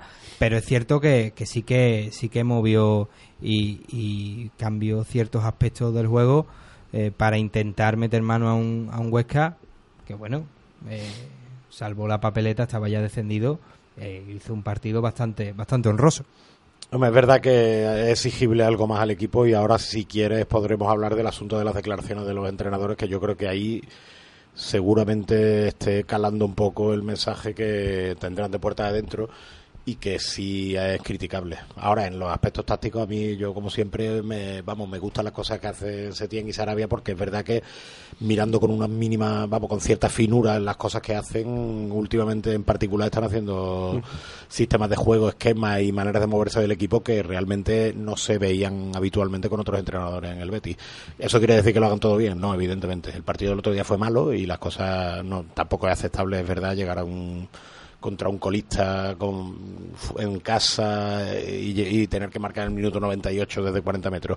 Dicho lo cual, eso, el Betis repitió el equipo de, de Eibar, que es una cosa bastante curiosa además, y además hizo una cosa muy bonita, que ya la comenté el otro día, que es el, el tema este de los laterales interiores, que es algo que en España se ha visto muy poco, y el otro día un- volvieron a jugar Junior y Francis, jugaron como laterales, pero mm, eh, lo mismo que hicieron en Eibar, no desdoblaban a los extremos por fuera, sino que Tello y Joaquín se quedaban pegados a la cal, que ya he contado más de una vez que es exactamente lo que está haciendo ahora Guardiola en el, en el City, que también mete habitualmente a los laterales por dentro y a los extremos que juegan, que suele ser uno de ellos Leroy Sané, Bernardo. Silva, depende quién, los dejan por fuera y los jugadores que se adelantan por dentro son los interiores, que en este caso fueron los Celso y Captún y Guardado hicieron una cosa curiosa que es que se fueron un poco Se cambiaban un poquito, sí. Estaban jugando una especie de doble pivote que se iba turnando. Pero el Betis, aunque aparentemente defendían un 4-4-2, sin embargo luego en ataque hizo eso, un 4-3-3 muy guardiolístico, muy bien diseñado y, un muy Junior que a trabajado. lo mejor se salía un poquito del esquema porque ve- se le ve que le puede el ímpetu. ¿eh? Sí, le puede el ímpetu, tiene fuerza física y además es, es cada verdad vez que ve el hueco lo, lo aprovecha muy bien, que también, No, y además que lo hagan. comenté una cosa curiosa en el blog porque yo vi bastante jugar al, al Bayern de Guardiola hace tres años y había un, un movimiento muy curioso que es que mientras que los Celsos sí jugaba casi de delantero, de interior muy adelantado, como digamos que hace De Bruyne o Silva en, en el City, en el otro lado había estaba Captún que le pasaba lo mismo que le pasa a Tiago Alcántara en aquel Bayern que era que no tenía tendencia a irse A para arriba eso entonces es. se amarraba detrás y Junior que, te- que además tiene el mismo típico físico de Álava que se parece mucho o Álava Llegaba, perdón llegaba. ¿eh? llegaba arriba, llegaba prácticamente como un delantero, porque claro, Tello estaba pegado a la banda, el Castún se le quedaba detrás y entonces el espacio que quedaba era el de arriba y allí que se iba Junior y se metía arriba. Y bueno, así más o menos fue como llegó el gol de, de Joaquín, el primero de los goles, que fue una jugada muy típica de Junior, que es un jugador que a mí el otro día me impresionó. Ya sé que es un partido que no es para sacar grandes conclusiones, pero realmente el poderío físico que tiene Junior no es normal y yo creo que, que si no sale este verano va a durar poco aquí. Sí, la verdad que Ju- Junior es de los... Parece que por la lesión y estos últimos contratiempos que ha tenido, Sí, claro. pues se ha, O sea, se ha, ha desaparecido un ha poco, ¿no? salido del del, panorama, de- pero- del radar, pero yo creo que... Pero que- sin duda, en posibilidades de, de llegar lejos en el fútbol, es uno de esos jugadores que, que piensa que puede tener una gran carrera. Sí, porque además de los que lo sueltan en una final de Copa de Europa y no desentona, o sea, porque el tío eh, hace muy correctamente, técnicamente, un tío correcto, que sabe parar la pelota y pasarla, que es lo que hay que hacer al final, y luego físicamente es una barbaridad el, la- el poderío que tiene. Prácticamente cualquier cosa que pasaba a 7 metros de radio de él se llevaba todos los balones siempre y llegaba sobrado, entonces eso vale mucho en el fútbol. Y aunque me duela, y ahora, y ahora que veo a, podríamos decir, el declive de, de Marcelo en el Madrid, a mí, aunque me pese, a Junior lo veo yo en, en el Real Madrid, teniendo dos buenos centrales, o, o se supone por nombre, porque hay veces que, que tienen un nivel, pues, ciertamente discutible. Darle esa libertad que tenía Marcelo en el, en el Real Madrid a un tipo que cuando sube, no, no solo que suba y encare, sino que cuando tú lo ves en, en- en el área levantando la mano, pidiéndotela de cabeza, eh, si se la das, lo más probable es que, es que cree peligro. Es, uno de los futuribles. Es pero- verdad que técnicamente no tiene ese nivel de Marcelo, eso es Sí. cierto, pero claro, físicamente Es una que cosa aplastante. Técnicamente, al nivel de Marcelo creo que, No hay que llega un poco, ¿eh? Un hay que tirar de, de, media... Hay que empezar a hablar de media punta Sí, directamente. sí, sí. De, de hecho, esto ya es un, un off topic. A mí me gustaría ver a Marcelo en otra posición el año que viene, pero eso ya es otra cosa que hablaremos fuera de micro, porque creo que ese tipo de jugadores no, no deberían de, de irse de la, de la Liga Española. Yo creo que ya el lateral izquierdo pues le queda un poquito justo, pero bueno, ya cuando tengamos un programa, cuando, tenga un programa de fútbol De hablar. general, de hablar, exacto. Eh, hablaremos de estos de estos menesteres. Pero volviendo al, al Real Betis, Y, y por cierto, antes de que nos vayamos del- del tema de laterales interiores y, todo, eh, hay que ver que en la, en la prensa se habla de que Setién no cambia, no sé qué, pero es que ahora cuando hace estos cambios y no se refleja de, porque ya realmente tarde, en los análisis. porque ya ¿eh? no ya no se No, juega pero nada bueno, el, final, Betis. Que no es darle ningún tipo de crédito, pero si Sí, por- quejas tanto, si, si hay tanta crítica con eso, pues al menos hay hay fíjate en estas cosas. porque eh, del Betis de hace 10 partidos aquí ha cambiado se muchas ha cambiado cosas. muchas cosas. Y es verdad que, claro, yo creo que ahí hay un ventajismo de los que opinamos desde fuera, que es que cuando decimos una cosa y la hacen y sale bien, entonces te cuelga la medalla. Pero cuando van probando cosas que la gente las decía, las proponía, se han empeñado todo el mundo desde fuera en decir, oye, que tienes que jugar con defensa de cuatro, que tienes que meter carrileros más ofensivos, que no sé qué. Se tiene estado probando muchas cosas de esas. Jugar es más en largo. Ha- Han tocado muchas teclas. Es verdad que no han cambiado de estilo de juego radicalmente, pero el Betis ha jugado de muchas maneras distintas. Ha jugado con estos, falso en- 9, en con... estos últimos partidos, por ejemplo, yo no he visto ningún temor a, a despejar la pelota como si no hubiese un mañana. Sí, sí, no. Y bueno, y eso, y está jugando un 4-3-3 con laterales interiores que no se había visto en España. Ha cambiado, el otro día cambió durante el partido de esquema, de juego. Eso o es. sea, tocar cosas sí ha tocado, muchas tácticamente. Pero si no hay fortuna después. Claro, yo creo que, bueno, que- ahora hablamos de eso porque ese tema tengo ganas de hablar de él. Pero bueno. Yo creo que el tema, el tema de lo que tú hablabas de que no haya ningún tipo de miramiento a la hora de, de echar el balón en largo en defensa tiene mucho que ver la, la introducción de Fedal. Sí. Fedal es un poco el elemento eh, rebelde del esquema de, de Setién. Es un tipo que, bueno, no solo cuando habla, hay veces que va un poco en contramano, sino que él también en defensa. Es cierto Bueno, que, se hay- ve muy hay- seguro. Hay también en algunos momentos que es necesario, ¿no? Que Sí, bueno, que él está se- un poco achuchado, pues fue a balón y se empieza a jugar de Y nuevo. Bartra, curiosamente, tampoco es un talibán en eso. ¿eh? Bartra, Eso es. cuando hace falta, la empepina también. O sea que. Y es verdad que Fedal da otro perfil, no es un jugador tan de jugar fuera del área, sino más metido para atrás y da un, un- digamos, un perfil más clásico a los centrales del Betis. sí.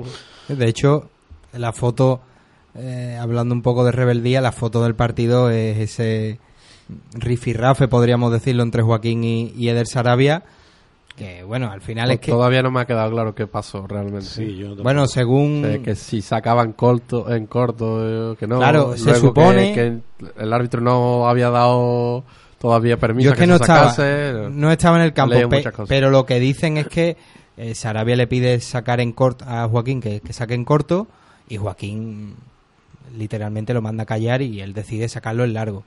Imagino que por, por, la, por el momento de partido en el que, bueno, sacarla en corto no te va a servir de, de, de mucho, pero bueno, después cuando marca, señala, que- señala que a los dos. A balón parado no, no está haciendo tampoco muchas cosas. Claro, pero, pero, pero si, También es posible si es verdad ese, si es verdad ese, esa situación, también es cierto que Joaquín tiene parte de razón. Lo que pasa es que es un gesto que, que bueno. es Pero bueno, demasiado. son decisiones que tomas en el campo, tampoco se va- Sí, bueno, al final hay peleas nada. entre jugadores del mismo equipo tiempo, y, y después cuando cuando cuando marca Joaquín el, el golazo que mete, señala a los dos y... Sí, demuestra a la vez mucho cabreo. Es una, una jugada muy curiosa porque Joaquín tiene una. como si estuviera peleado con el mundo y no se sabe muy bien contra, contra qué va, pero le pega una patada tremenda al, al banderín y ya no sabe uno si está contra parte de la grada o contra el equipo por no haber hecho las cosas mejor o contra quién. Pero, en fin. Se ha- Un se poco ha- rabia, ¿no? Eh, De marcar también el Se la ha 98, jugado, se la ha jugado eh, en este partido Joaquín, ¿eh?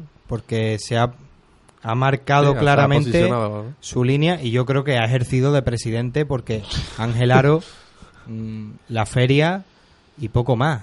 El año pasado lo veíamos mucho más, dando la cara y, y- y lanzando mensajes. Esta temporada parece que ha delegado en Serra Ferrer, que salió hace no mucho en, en Betis Televisión hablando de que no se había negociado por otro entrenador, ni el cese de Setién, ni que él iba a dimitir, pero se echa de menos un, un mensaje, digamos, institucional, que parece que Joaquín es el que ha cogido la bandera y ha dicho, "Mm, confío en Quique Setién y, y creo que, que nos ha dado mucho y que podría eh, seguir dando. Eso ha generado, evidentemente, cierta polémica. Hombre, yo creo por un lado que, vamos, que la directiva ahora mismo tiene, a la vez que tiene un papelón, tiene una situación en la que creo que tampoco se le podría criticar demasiado ninguna de las dos soluciones, porque es verdad que la situación del entrenador es débil y que también sería comprensible cambiarlo como se está hablando por Co- Philippe Cocu, en fin, se están dando ya alternativas. Yo también, de todas maneras, quería meter un poquito el dedo en el asunto, porque por una parte me parece que se está focalizando demasiado, el, como siempre pasa en el fútbol, en la figura del entrenador, la- el debate. Yo creo que el, sí, no sé si es momento para hacer balance de la temporada, pero creo que ya se puede empezar a hablar de algunas cosas. Y para mí yo creo que hay mm, una la decepción tan grande que ha provocado el Betis este año, creo que se debe a tres cosas mm, o que la responsabilidad está dividida en tres partes. Una es verdad que se tiene, y ahora lo diré, tiene parte de culpa, evidentemente, pero luego yo creo que también es obvio que se han creado unas expectativas muy exageradas. El equipo está décimo, no está al borde del descenso ni ha Mm. hecho una temporada catastrófica teniendo en cuenta que estaba en Europa y todas estas cosas. Eh, O sea que yo creo que la parte de las expectativas también y obviamente también la estructura de la plantilla que tiene problemas graves que ya los llevamos hablando desde principio de temporada en las áreas y que eso ha provocado. Entonces yo creo que, por ejemplo, en el Sevilla, ¿qué ha pasado? Han cambiado de entrenador y básicamente están exactamente igual, Igual, que estaban. es. O peor. O sea que, como puse ayer en el hilo que de Twitter que tanta leña me ha traído, que la, hay una especie de pensamiento optimista permanente en los más críticos que creen que cambiar siempre va a ser para mejor y la historia demuestra que no necesariamente cambiar es para mejor. De todas formas, si me dais dos minutos, porque tengo muchas ganas de soltar el asunto, por supuesto. sí tengo ganas de meterle mucha leña a Setién y a Sarabia y creo que tienen parte de responsabilidad de, eh, de lo que está pasando porque mm, y no deben descurrir el bulto con el asunto de los resultados y creo que lo de echarle la culpa a la suerte y a el- un satélite que pase por encima del Ah, estadio el- creo que ese podríamos discurso, haber merecido tener cinco Bueno, puntos más ese discurso ni es que válido ni no. Es que tú escuchas cualquier rueda de prensa post partido de Setién y cualquiera diría Que- que, que no ha ganado todos los partidos. Hombre, hace- dijo el otro día que yo comprendo que desde su punto de vista táctico, y a mí me gusta lo que hace, contra el Valencia es verdad que hubo cosas muy buenas, es verdad que hubo cosas muy buenas, contra el Eibar, y pero dijo Setién que contra el Valencia las cosas habían funcionado muy bien, Sí, y, con- y pierdes, en- y contra el Eibar Contra habían, el Eibar habían habían llevado el jugado muy partido bien. donde querían, pero pero has perdido otra vez contra el entonces claro contra el Huesca los jugadores habían partido el pecho según Sarabia claro yo mm, entiendo que ellos tienen que defender su parte todas estas cosas pero ese discurso complaciente llega un momento en que los jugadores lo tienen que pillar porque me imagino que de puertas para adentro dirán cosas parecidas y tú no puedes defenderte de esa manera en esos argumentos cuando llevas 38 partidos y además los datos no dicen eso porque el Betis lleva, me parece que lleva 10 goles más en contra que a favor. O sea, el Betis no ha perdido por mala suerte, por marcadores apurado en muchos partidos y ha ganado por goleadas, sino más bien lo contrario. y ha, Segundo, per- ha perdido más que ha ganado. ha perdido más que ha ganado en Liga. Tercero, el por G famoso, que es una de las pocas medidas que uno, a las que uno puede agarrarse para decir, bueno, nos hemos merecido meter 20 goles más, pero hemos tenido muy mala suerte, o el portero no, tampoco. O sea, no hay prácticamente ningún dato objetivo que diga que más allá de las sensaciones que son de como los niños, de cada uno las suyas, no hay nada eh, objetivo en lo que puede escudarse Setién y Sarabia para decir que el equipo mm, ha tenido mala fortuna o que habrá que echarle la culpa a defectos del modelo de juego, que también los tendrá, a falta de motivación como el otro día contra el Huesca. No es aceptable que un Huesca te llegue empatado al minuto 98, entonces yo creo que ese torito también lo tenían que encarar ellos de frente, porque la gente también lleva parte de razón, los resultados son lo lo que, son. tiene muy quemado también a la gente es ese discurso. Claro. Aparte de los resultados, por supuesto. Pero es que como has dicho antes, es que estamos décimos, no es una locura después de un año donde has estado en tres competiciones. Sí. Donde, si miras atrás, como tú hablabas, los años que hemos jugado a Europa, hemos estado a punto de descender. O hemos descendido o hemos directamente. descendido, eso es. Que al final. eh, Claro, la gente lo que le quema es eso, que eh, me- poniendo los resultados en la mano eh, sobre la mesa no, no es una mala temporada, pero es que el 2019 del, del Real Betis es catastrófico. pésimo, es pésimo. Sa- a poco que haga la mitad de buenos resultados que hiciste en 2018, en esta temporada, el Real Betis estaría séptimo. Seguramente la gente se estaría quejando porque se habría sido una Claro, oportunidad histórica porque podríamos perdida estar para- para la cuarto.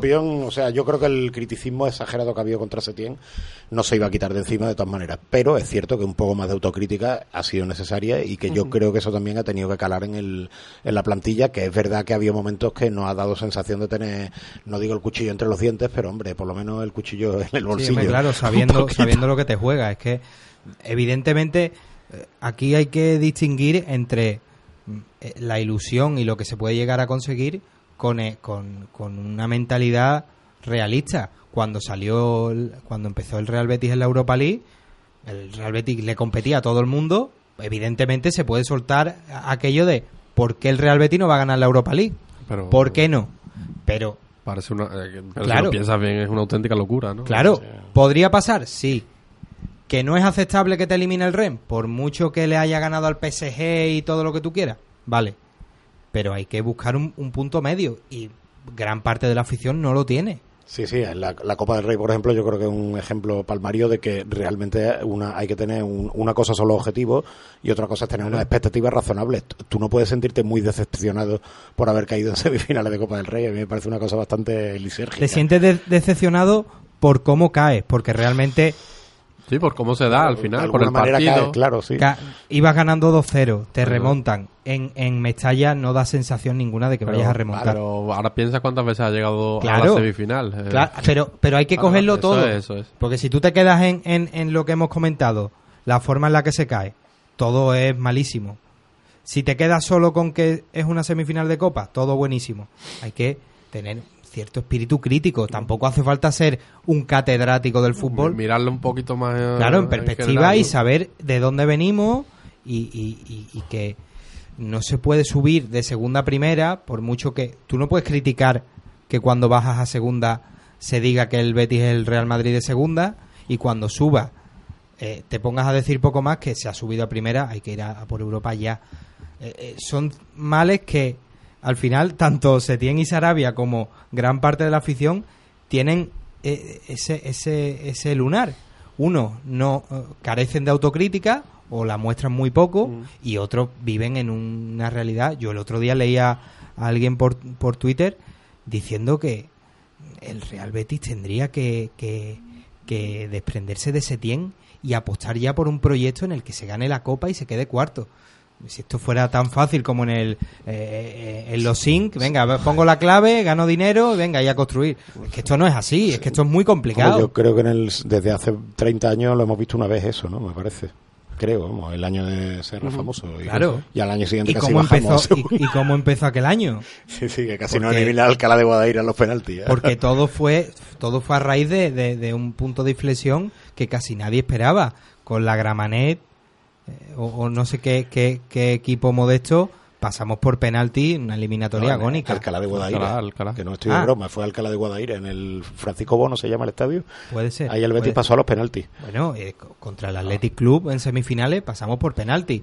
Eh, lo, lo decía hace poco un tuitero, es cierto que eh, hay que ponerlo todo en contexto, porque no había redes sociales ni nada de esto, pero decían que, claro, ¿cómo lo estarían viviendo en, en aquella época el sector crítico? Pues es que mm, vamos a jugarnos la, fi- la final de Copa contra el Athletic Club en penalti, es que esto no, no puede ser, tal. Pero eran di- diferentes épocas, la realidad es que es complicado conseguir ciertas ciertos objetivos, pero te queda la espinita, evidentemente, de- del 2019 que se ha hecho. Hombre, claro, y eso es indefendible. Yo eso también, por eso digo que yo creo que a Setién y a Sarabia también hay que darles caña en ese aspecto y que yo que soy anti-intensidad como discurso futbolístico porque me parece muy fácil, o sea, la típica conversación de barra de bar de meterle, de decir qué jugadores tiene que haber puesto el entrenador y que los jugadores corren poco. Eso, y tres frases y que hay que Y la jugar por las bandas y las y- Pero claro, sí es verdad que también forma parte del juego, o sea, que no es una cosa que uno pueda olvidar por completo, Mm. que hay que tener una preparación física, una preparación técnica, táctica y psicológica. Y que el equipo realmente yo creo que ha dejado que, que desear en ese aspecto y se ha visto, además, otro factor que, que yo creo que es objetivo también, es que el equipo, como aquel Betty currístico de los años 80, le gana a los buenos y pierde con los malos y eso es señal de que evidentemente el entrenador por alguna razón le ha pasado a Setién ya en Las Palmas, no es capaz de meter veneno competitivo cuando los jugadores no lo producen de por sí. O sea, llegar a Barcelona ya sé que no es fácil ganar ni en Barcelona ni en el Ni en el Bernabéu, pero sí es cierto que son partidos en los que tú no necesitas motivar mucho a los jugadores porque Eso ya es. vienen motivados de casa. Pero claro, lo difícil es motivarlo en Leganés, motivarlo en Eibar, motivarlo y en esos partidos el Betis en algunos realmente no ha mostrado la competitividad de vida. Entonces, creo que también Setién y Sarabia debían de hacer cierta autocrítica, no cierta, mucha autocrítica en ese tema, porque tal vez, no lo puedo decir con una seguridad de prueba, pero seguramente tenga que ver con el rendimiento que da el equipo en las últimas cuatro meses, casi muy bajo, eh, la pura verdad. Claro, David, es que ahora escuchando a Juan Ramón, cuando tú mantienes ese discurso tan romántico y tan utópico, a los jugadores, en cierta manera, les puede llegar a calar de forma negativa. el sentido, es. bueno, yo voy a Butarque, juego a lo mío y el rival, bueno, hará lo que quiera, me dará 40 patadas, pero yo voy a lo mío y voy a hacer el partido que quiero. Luego Luego- llegas a, a Butarque y te pintan la cara. Está muy bien el dominar, el- todo todo la- lo que se va escuchando en rueda de prensa, ¿no? Que si hemos dominado, vamos que que si... Eso es. Pero que al final si no conviertes... eh, Y eso forma parte también del fútbol. es. Jugar bien al fútbol también es eso. También es pegar tu cabezazo contra el larguero para sacar la pelota o lo que haga falta hacer. Vamos. Y en eso yo creo que sí, que el equipo ha dejado bastante que desear y que se lo tienen que mirar. Vamos. Yo creo que mm, yendo ya un poco al, al futuro más cercano, está claro que es muy complicado que Quique Setién siga. De hecho, ho- hoy mismo los compañeros de Radio Marca hablaban de que se ha decidido casi, casi ya eh, al 100% que no va a seguir Setién, más por un aspecto, eh, digamos, populista, el no querer enfrentarse a la afición. Mm. Viene una junta en noviembre como todos los años, hay que renovar, digamos, esos, esos votos con, con el beticismo. También la, la campaña de abono, tienes un estadio remodelado y, y se suponía que cuando iba todo bien, pues había buenos datos. Yo creo que no se resentiría demasiado. Eso, a eso iba. Porque hay una lista de espera mm, No- medianamente no, creo que la gente vaya a perder la ilusión por, por, este, que- por este equipo y Pero- por este proyecto. eh, nada. Pero parece que parece que, que Y- es un hecho que, que Setién se va. Nombre, suena eh, Philippe Cocu, ha sonado Javi Bueno, Gracia. de aquí ha a sonado- que lleguemos a final de. o empiece el periodo de fichaje y se haya decidido si sí o si no se tiene. Creo que van a sonar unos cuantos. Lo que iba a decir es que creo que todo va a pasar un poco como eh, pasó en invierno. Vamos a traer un delantero. Como no se consiguió traer al delantero que se quiso, no se trajo ninguno. Pues con Setién creo que le va la historia un poquito por ahí. Se va a apostar a intentar traer un, un, un entrenador en particular, que a lo mejor es el que le cuadre más a la directiva, al, al secretario técnico, al director deportivo, perdón. Y si no está disponible, a lo mejor eh, el año de Setién se, que le queda lo cumple. También puede ser, sí. Parece que Xavi Hernández se ha caído como candidato porque va a seguir en el, va a seguir como entrenador en el, en Arabia. Así Sí, que se ahí- quiere, se quiere llevar a... ¿Quién ha sido el que se ha, el que se ha retirado hace poco? A Víctor Valdés, quiere, quiere llevárselo eh, para allá. Pero bueno, en un escenario, digamos, ya de fútbol ficción, eh, Bueno, yo a- apostar por la continuidad de un estilo, eso por supuesto. Y dentro de esa continuidad de un pero quizá estilo, que, que, que asuma y, y- y, digamos, digiera un poco mejor la presión y la, y, y la traduzca en más resultados. Es cierto que a Setién se le puede achacar eso. Yo creo que Setién no vamos a utilizar, porque a mí la verdad que esa frase me, me molesta muchísimo, eso de le queda grande, le queda pequeño Nah. un equipo. Yo creo que Setién No creo que lo haga, de hecho. ¿eh? es un tipo que nunca va a ser tribunero, no vamos a ver un Paco Gemes hablando de, el- la afición del Betis te llena, te, te, te, te, te- te absorbe, que la gente le, le, le cante Quique Setién, creo que se la ha cantado una vez el año pasado, poco más. Pero de ahí... Y lloró el hombre, así que... Sí, bueno, yo creo que ya dijeron, mira, para que no llore no le vamos a, ca- a cantar más. Pero creo que, que pueden ir por ahí lo- los tiros. O se encuentra un entrenador de campanilla, véase Roberto Martínez, Javi Gracia, Cocu, eh, Rafa Benítez, por citar nombres que están que están saliendo, o tiramos por lo que, Es que- por es lo que que, creo ya que o se trae algo de, de ese renombre que sepas que te puede funcionar o, o creo que es absurdo dar un paso atrás y traerte a alguien desconocido a un cambio de estilo que no sabes cómo va a funcionarte. Hombre, difícilmente va a ser alguien tan extremista, dicho sea en el buen sentido de la palabra, o bueno, o radical, o como se le quiera llamar, de, de tan posicionalista como Setién, porque es verdad que Setién es muy... Vamos, el- ayer estaba yo haciendo, analizando posiciones del Betis que parecían sacadas de un programa de ordenador literalmente, que realmente trabaja el asunto posicional de una manera muy radical y que muy... hay pocos, yo creo, Juan Ramón, tan exagerados como Sí, Setién. sí, Creo que no hay... Además, es, es que prácticamente es un clon de, de lo que ha hecho Guardiola, desgraciadamente no con la continuidad de los resultados de Guardiola en el Betis, ni con el equipo que tiene Guardiola, obviamente, pero es verdad que sí, que su manera de jugar, porque hay otros estilos dentro del estilo de tener mucho balón. Al Ajax, por ejemplo, lo hemos visto que juega con mucha más movilidad e intercambio de posiciones. El Betis ha tenido un modelo muy muy clásico en ese aspecto, muy guardiolístico, y es verdad que lo normal sería que viniera alguien que conociera esa manera de funcionar el equipo, pero que a lo mejor no fuera tan tan extremo, digamos, en la manera de hacerlo. Cocu, por ejemplo, tiene fama de ser más pragmático, que vamos, por lo poquísimo que he podido leer de él, eh, me recuerda un poco al perfil de Serra Ferrer, que parece que sabe cómo se juega así, pero que también es capaz de jugar de otra manera. otra si-. Eso es interesante, viene, eh, porque a- ahora estamos viendo a Pochettino que eh, evidentemente es un entrenador que por caché está años luz de lo que puede de lo que puede aspirar el Real Betis, pero te da la sensación de que sabe jugar a todo. Y eh, dependiendo del contexto de partido, pues te juega de una forma, te juega de otra y el equipo sobre todo es que nunca se cae. Hombre, de todas maneras, tener un perfil definido me parece bien, sobre todo porque esta manera de jugar yo creo que es buena en sí para conseguir resultados. Es verdad que también una cierta flexibilidad te permite. Pero es un tema que daría para escribir libros porque también depende de si tú eliges, por ejemplo, una plantilla. Yo creo que el problema más grave, de hecho, sería que si tú has elegido una plantilla con un perfil muy determinado, con jugadores, con centrales tipo Mandy, en fin, con un, mediocentro tipo guardado, pasar al modelo radicalmente distinto, tipo Abelardo, realmente te puede salir muy mal la cosa, porque a lo mejor es mejor jugar con Brasanac en vez de con guardado si quieres jugar a, a que el otro equipo tenga el balón. Entonces hay que tener cuidadito con lo que se hace y no pegar un, creo yo, eh, pegar un bandazo muy grande sería peligroso porque no creo que la intención sea levantar media plantilla y traer media plantilla nueva. Entonces yo creo que habría que elegir un perfil por lo menos de ese estilito, aunque aunque no sea tan extremo. Yo creo que, sobre todo si en el hipotético caso de que se quede Setién, yo tengo curiosidad por ver qué es lo que podría hacer, digamos, con delanteros que él quiere, porque parece que a Loren lo, lo quería y es cierto, yo mantengo que si Loren en todos los partidos tuviera dos o tres como la que tuvo el otro día contra el Huesca, que le paró Jovanovic, que Sí, yo creo que hizo no, la parada de su vida, y no las mete, pues ahí podremos decir, mira, Loren no vale.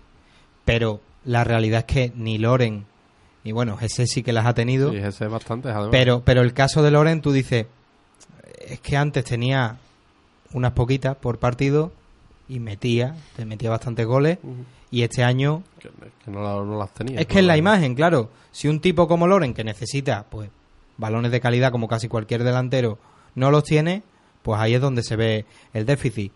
Si el Real Betis consigue traerse, como parece, a- además de Juanmi, a Gerard Moreno, claro, ahí estás dando un salto importante en, en la plantilla. También es cierto que tienes que acometer, eh, digamos, obras en, en la defensa porque el carril eh, zurdo, se vaya guarda, eh, Junior o no, pues hay que darle eh, un poquito de chapa y pintura.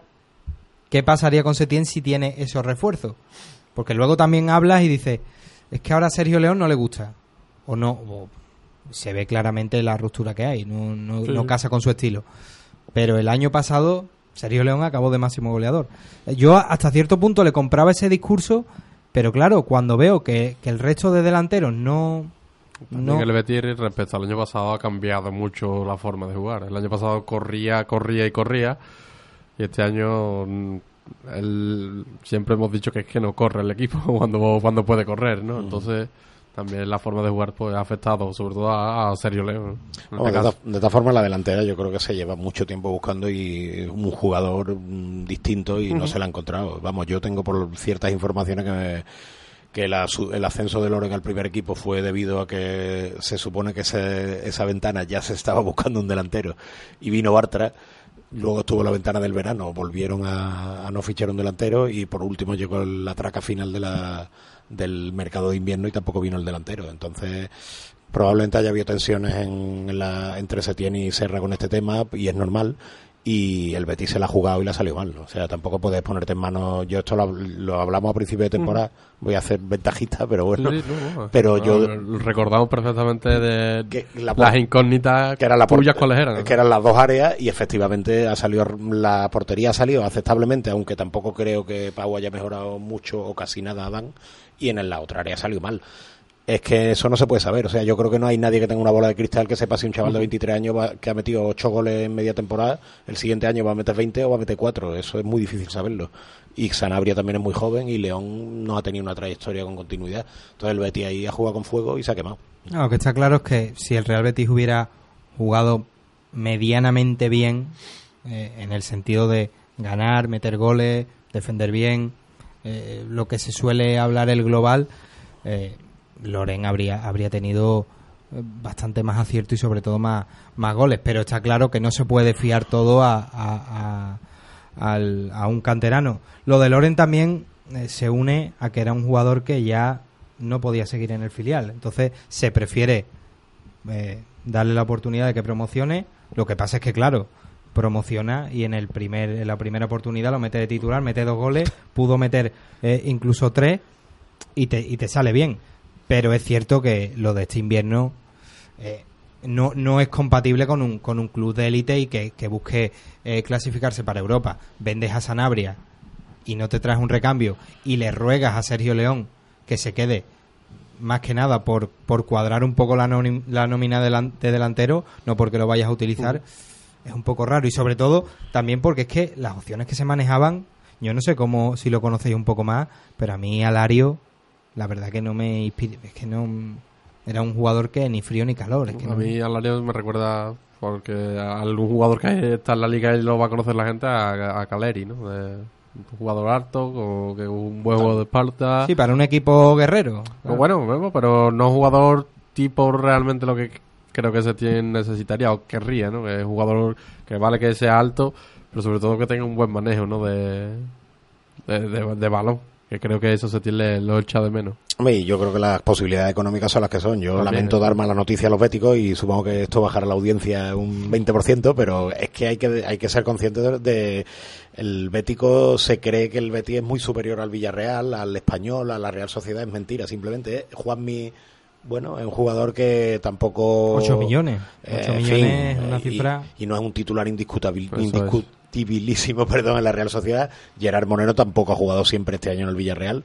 Y el Villarreal... Es que lo de Gerard Moreno ha estado eh, muy mal. o sea, puede puede ser un, eh, un milo blanco porque Bueno, en el español metía goles de todos los colores con un equipo que jugaba justito. Sí, pero que ilusionaremos a la afición y le diremos que con Gerard Moreno y Juan Villa tenemos la delantera del siglo Sí, y que tenemos que quedar los cuartos. no, y no, o sea, no, no, eso no es la delantera de los tres primeros, ni será el segundo escalón claro. o el tercero. O sea, claro. entonces, claro, luego el personal se viene arriba, yo incluido, que a principio de temporada me creí que íbamos a salirnos de la Ah, tabla. que fin. pintaba muy bien, Pintaba bien, pero realidad. que que también la gente tiene que ser consciente de, de la carrera, aunque yo insista en ese tema y me lo afeen los, la carrera que Canales con 27 años ha sido una B internacional. Eh, y William Carballo tampoco ha pasado del Sporting de Lisboa. Sí ha ganado una Eurocopa, pero no ha jugado en ningún grande de Europa.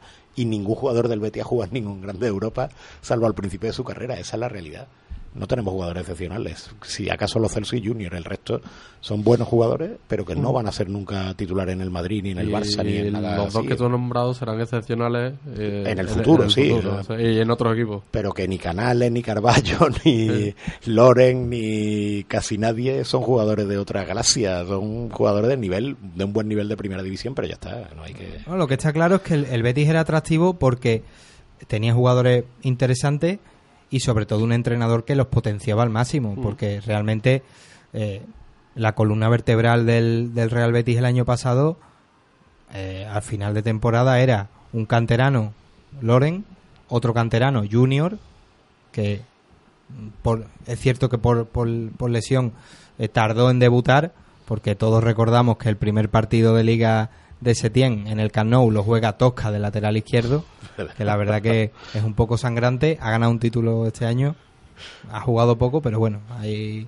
tiene su foto con la con la copa, pero Fabián también eh, te está eh, te estás nutriendo de jugadores que eran incógnitas y sobre todo que necesitan de un entrenador que les potencie eh, al máximo. Este año pues tienes un poquito más, pero es cierto que es un equipo muy descompensado. Tiene un poquito más, no tiene a Fabián. en fin. Claro, no tienes a Fabián, se supone que lo suples con Carballo, eh, sí que sí que ha sí que has aumentado un poquito esa segunda línea porque la realidad es que el, el Real Betis se ha nutrido muchísimo de los goles de, Sí, de de la segunda de línea, Celso. Canales, Los Chelsea, eh, Joaquín ha vuelto a dejar su golito porque el- la realidad es que por mucho que le critiquen es que Son siete goles que este- metido este año. ¿eh? No- Con 37 ya. es No que este tío mal. con 37 años mm, está al, al nivel de los mejores del Real Betis. Esa, esa es la realidad. Y Guardado, por mucho que, que digan, Guardado es otro que se parte el pecho para estar en su sitio y en el de y en el de tres más que quizás no corren y, y no van a donde tienen que ir. Pues vaya usted a saber por qué, pero eh, tocando el tema de la plantilla, es cierto que hay un, déficit importante, pero claro, se focaliza en Setién también porque su perfil es que realmente es injusto decirlo, pero él se lo busca. No, no queremos tampoco que Setién sea eh, el tipo, el primer supporter o el primer aficionado, pero debería saber medir un poco más porque, porque le ha pasado factura.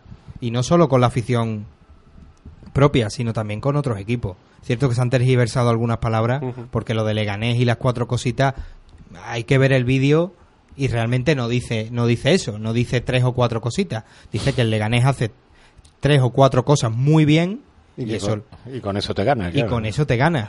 Como si fuera poco. Pero claro, pero es que ahora el Leganés está más o menos parecido a ti. Sí, pero es verdad que la manera de expresarse en rueda de prensa no la favoreció mucho y bueno, pero él es así y ha sido siempre así. Y no va a cambiar, Y no va a cambiar, evidentemente. Y bueno, eh, gente de otra zona de España que tienen otra manera de, de ponerse delante del público, que no tiene, yo creo que también eh, eso es en parte una cuestión de caracteres. Aquí en Andalucía somos muy, lo voy a decir claramente, hipócritas. Tenemos que saber mm, en muchas situaciones sociales, hay que decirle a la gente lo que quiere oír cuando ellos saben que tú no estás pensando lo que estás diciendo y tú no piensas y sabes todo, estamos haciendo el teatrillo y tú Y dices que... lo critican, ¿eh? Porque a Poyele, Bueno. a Poyele acabaron criticando que llegara y dijera, estoy en el Alándalo, estoy viendo el estadio y es el más bonito del mundo. y en el primer momento, ole, ole Poyet, que es el nuevo Simeone, y después Poyet es un, es un paquete. Sí, porque al final si la pelota entra o no también evidentemente Claro. importa, pero que claro que al Bético le gusta que le diga a alguien que viene de fuera que el Betis es el mejor equipo del mundo y es lo que hablábamos el otro día, ya yo creo que el Betis es el mejor equipo del mundo, pero Pero ¿por qué eh, eres bético? Porque soy bético. Claro. y a ver, Digamos pues, que un poquito, un 1% de lo que tiene Caparrós se lo tendría que inyectar Setién A Setién y- a la hora de, de, Claro, de de- departir con su, con su afición, porque claro, cuando vienen mal dadas, aquello que decía de no, me fumo esto, meto tal, y todo el mundo se reía, qué gracioso Setién, qué bueno es, y lo quiere todo el mundo, y que no se vaya a la selección, por favor. y cuando porque no, entra la pelotita y claro, todo es cierto que al final todos somos culpables, pero claro, los que tienen la responsabilidad son ellos. Ah, tamp- Tampoco nos vamos a poner nosotros a decir, ay, por nuestra culpa, por nuestra gran culpa no, no ha ganado el, el Betis. ¿Podríamos mejorar en algunos aspectos? Sí, pero los que tienen la responsabilidad eh, son ellos. Hemos hablado un poco de entrenadores, jugadores. No, nos parece ninguna locura que sí que, que, que pueda seguir Setién. Ah, como conclusión, al menos para mí. Hombre, es verdad que yo sí no me gustaría verme en la situación de la directiva de tener que decidirlo, pero vamos, que vería normal que lo echaran, por Sí, sí. decirlo claramente. Pero es también es cierto que no sería tampoco una sorpresa mayúscula que, que siguiera un añito más. Por eso sigo pensando que si Sí. son capaces de convencer al entrenador adecuado, se irá Setién. Si no, pues, Pues seguirá. Eso. Claro, que vamos a ver, Setién es Sanabria y un entrenador top es aquel delantero que no lograron convencer. No me vayas a alargar a, a Setién para no traerme algo convincente. Con todo mi respeto a mí Abelardo se me queda se me queda corto. Me parece un tipo diseñado para proeza. Y yo creo que el Real Betis ya no está para esas proezas. Además, el estilo de juego que tiene es bastante radicalmente distinto al que tiene el Betis ahora. Entonces yo vería un poco complicado ese cambio. Mucho balón largo, mucho Sí. balón a banda, mucha Juego- carrera, mucho contraataque.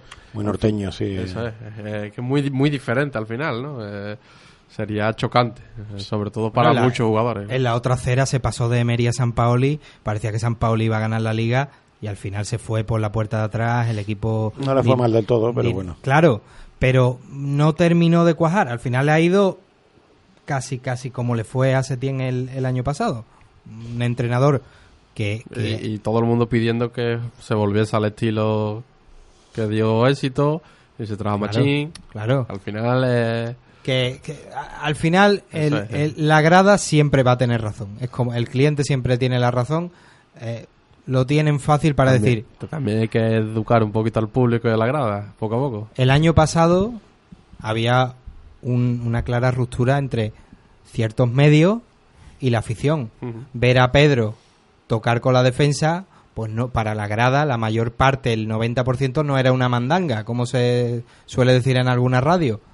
Este año, pues eso ya se ha tirado por la borda. La gente que decía, bueno, está, viene Setien, te está dando algo, vamos a darle esa, esa confianza. Este año ya, pues parece que no. Por eso mm, me agarraría un poco lo que tú dices, David, pero También es que es muy que- complicado. Que, la gente quizás lo que le frustra simplemente es que el Betis hay partidos que no tira puerta. Pero el estilo en sí creo que no se discute realmente. Claro, es que si se practica bien, si, es que es que ve- volvemos a lo mismo. Si se practicara bien y se llevara a cabo bien, se tuviera un mínimo de acierto, para tener acierto hay que tener ocasiones. Si la pelota entra, vamos Claro, resumen. si la pelota entra y sobre todo tienes alguna opción de que entre, que es lo que la gente pide a, a grosso modo, pues la gente estaría mínimamente eh, eh, contenta. Y sin el mínimamente. Si es que el año pasado nadie, seguramente, bueno, habría ahí de todo en la Villa del Señor, pero nadie discutiría que, que Setién debía seguir. No, no, está claro. Este año es verdad que es que ha habido partidos realmente infumables. eh, partidos muy, muy, muy aburridos. Y que Y el retratan. año pasado es que el- tú tenías un equipo que para, bueno, es que era el Betis era muy divertido de ver. Es verdad que el, para el Betis a lo mejor sufría un poco ver que es, yo voy a meter cuatro goles, pero te meten tres. A lo mejor el Betis sí, sí que sufre un poco. Este año el cambio de Setién era controlar todo eso que el año pasado no controlaba. Hacer un juego mucho más, más lento quizás, más pesado. Pero es que al final se ha pasado de pesado y, y ya ha dejado Claro. que, que los partidos se vayan muriendo en el 0-0. Cuando o sea, el, el equipo, los resultados no llegan, el equipo se cae. Es que es todo un proceso. Pero vamos, ese eh, estilo difícil, de control le dio resultado a- También. a partir de la mitad de la es. temporada pasada, entonces era normal. En fin. Eh, esto es lo que hay, ya no... Bueno, te vamos a despedir, pero no te vas a, a librar. Pequeña pincelada del duelo de esta de este próximo fin de semana. Ah, Para mí la incógnita es más el Madrid que el Betis, pero porque yo no sé el, el Madrid. asalto es posible, pero si el Madrid a lo mejor quiere. Si juega el hijo de Zidane de portero, tengo mi esperanza de que Va a ser segundo portero el año que viene. Muy fuerte eso. Hay una bueno un artículo que salió en mucho deporte que contaba que la historia del desencuentro radical Mm. entre Ceballos y Zidane era en realidad una, especie- ficha, una ¿no? historia de sí de que la ficha de Ceballos fue la- le quitó la ficha al hijo de Zidane y que Zidane eso no se lo perdonó ni a Florentino ni a Ceballos. Bueno, a mí, a, a mí me han contado que Marco Llorente es transferible porque se peleó con, con Lucas Zidane. Eso derivó que lo mandaran al... No, con Enzo Zidane, perdón. Eso derivó que lo mandaran Ah. al Alavés. Después vino Marco Llorente y mandaron a Enzo Zidane al, al Alavés. Así que el hijo de Zidane, cuidado, ¿eh? Que Va nadie toque al hijo de Zidane. Pues nada, que porque juegue contra el Betis el domingo Hay y- consecuencias. y. Posible resultado y ya te liberamos de... Pues, venga, un 1-1. Vamos a- No, hombre, no. Sí. Juan Ramón. No abusemos de la diosa fortuna. Uno a uno, te- ¿os imagináis un 0-4 Sí, y la gente pidiendo a Setién? No, Setién, quédate. ¿eh?". Seguramente le daría todavía más coraje que lle- llegasen los goles a- al Se- último partido. ¿eh? Sería, sería de, de loco. Bueno, Juan Ramón, eh, un placer como siempre y a ver si la semana que viene te Así puedes repetir. Esperemos que sí. Venga, muchas gracias. Vamos a ver si no llama nadie y no te y no te Y no me mete bronca. ni nada. Y me llamo José Ramón. Venga, hasta luego. Hasta luego. Bueno, ya un par de minutos. eh, la misma pregunta te, te hago, David. ¿Qué, qué esperas de, del, del partido? Yo creo que se le se le puede hacer daño al, al Real Madrid. Es cierto que va a ser un partido al final como el que como el que tuvo el Real Betis con el Huesca, digamos a modo de redención, porque con distintos objetivos la temporada del Real Betis y del Real Madrid ha sido mala. Y, y vamos a ver. Eh, lo que es, lo que parece claro es que no va a jugar el hijo de Zidane, porque Sí, eso- Keylor Navas se, ha- se habla ya de que se de que es uno de los descartes del Real Madrid, pero no sé qué, qué es lo que Pa- partido que esperemos que el Betis compita, que es lo más importante, eh, que, que salga de verdad a ganar. Y, y partido que al final al Madrid le puedes hacer mucho daño. Eh, seguramente el Madrid empezará, creo yo, último partido de liga. eh, vuelve. jugará Ceballos. Mm, no lo creo. Vuelve eh, Vinicius, está por ahí, Brahim, chicos jóvenes con, con muchas ganas. Brahim de- se está destapando, de. Yo pensaba que bien. no, pero Brahim pinta bien. porque no lo has visto en la sub. Sí, lo, lo no he visto, qué, lo he 17, visto, pero a mí 20. el, pero, pero el Madrid es una plaza Es difícil, distinta. ¿sabes? Pero el chico es, Sí, es sí. espectacular, calidad Eh, a borbotón. Es una maravilla. Y en el Real Betis sería una despedida agridulce porque realmente no estás ante tu público. Pero podríamos ver a Jesse, Sergio León, Javi García. Al final son. eh, dos de ellos son ex del Real Madrid. Sí, pero mm, creo que, que se tiene Difícil, que- ¿no? Va a seguir la línea que lleva marcando toda la temporada. Contará con lo que ha ido contando. Y Metan a Lainez, no, ¿no? oh, bueno, yo el, el la gran, el gran pero que tengo con. Sí. No sé, al- los minutos de, de Lainez, quizás, ¿no? Ha Eh, ha- ha jugador sido que, poco. que al final. Es verdad que tiene mucho que aprender, decide muy mal casi todas las jugadas, es, es cierto, pero hay ganas de, de Y verlo tira más. demasiado. Y eso hace Setien Sí, tira sí, demasiado. Pero creo que es por intentar, Claro, sí, eh, sí, intentar por- aprovechar por esos cambiar un minutos, poco pocos la- minutos que tiene, ¿no? Pero bueno, Bueno, posible resultado, David. 1-2. 1-2. Y Mira, pues yo, contentos. yo creo que vamos a quedar 0-2. Fíjate lo que te digo. Así que. mm, Veremos, veremos. Esperemos que Karim no, no quiera aguar la fiesta a nadie. No, yo creo que jugará jugará el hijo pequeño, sí. el más pequeño de Zidane que juega de delantero, lo meterá sí. eh, el bueno de, de. Eh, como siempre, eh, tendréis el podcast en, en nuestro nuestro podcast de, de beticismo.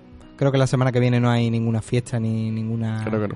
feria. ni- Que vaya la gente a San Pablo este fin de semana y que no sean tan talibanes con el Betty y con Setién, que, que piensen un poquito todo en global, ¿no? que no es una locura. No estamos tan que mal, ¿no? Como, como diría Joan Laporta, ¿no? eh, como diría Laporta. Pues con esas consignas del bueno de David González, al que despido y agradezco como siempre que me acompañe en el programa, eh, nos despedimos hasta el próximo martes y os deseamos una feliz semana. Hasta el martes, adiós.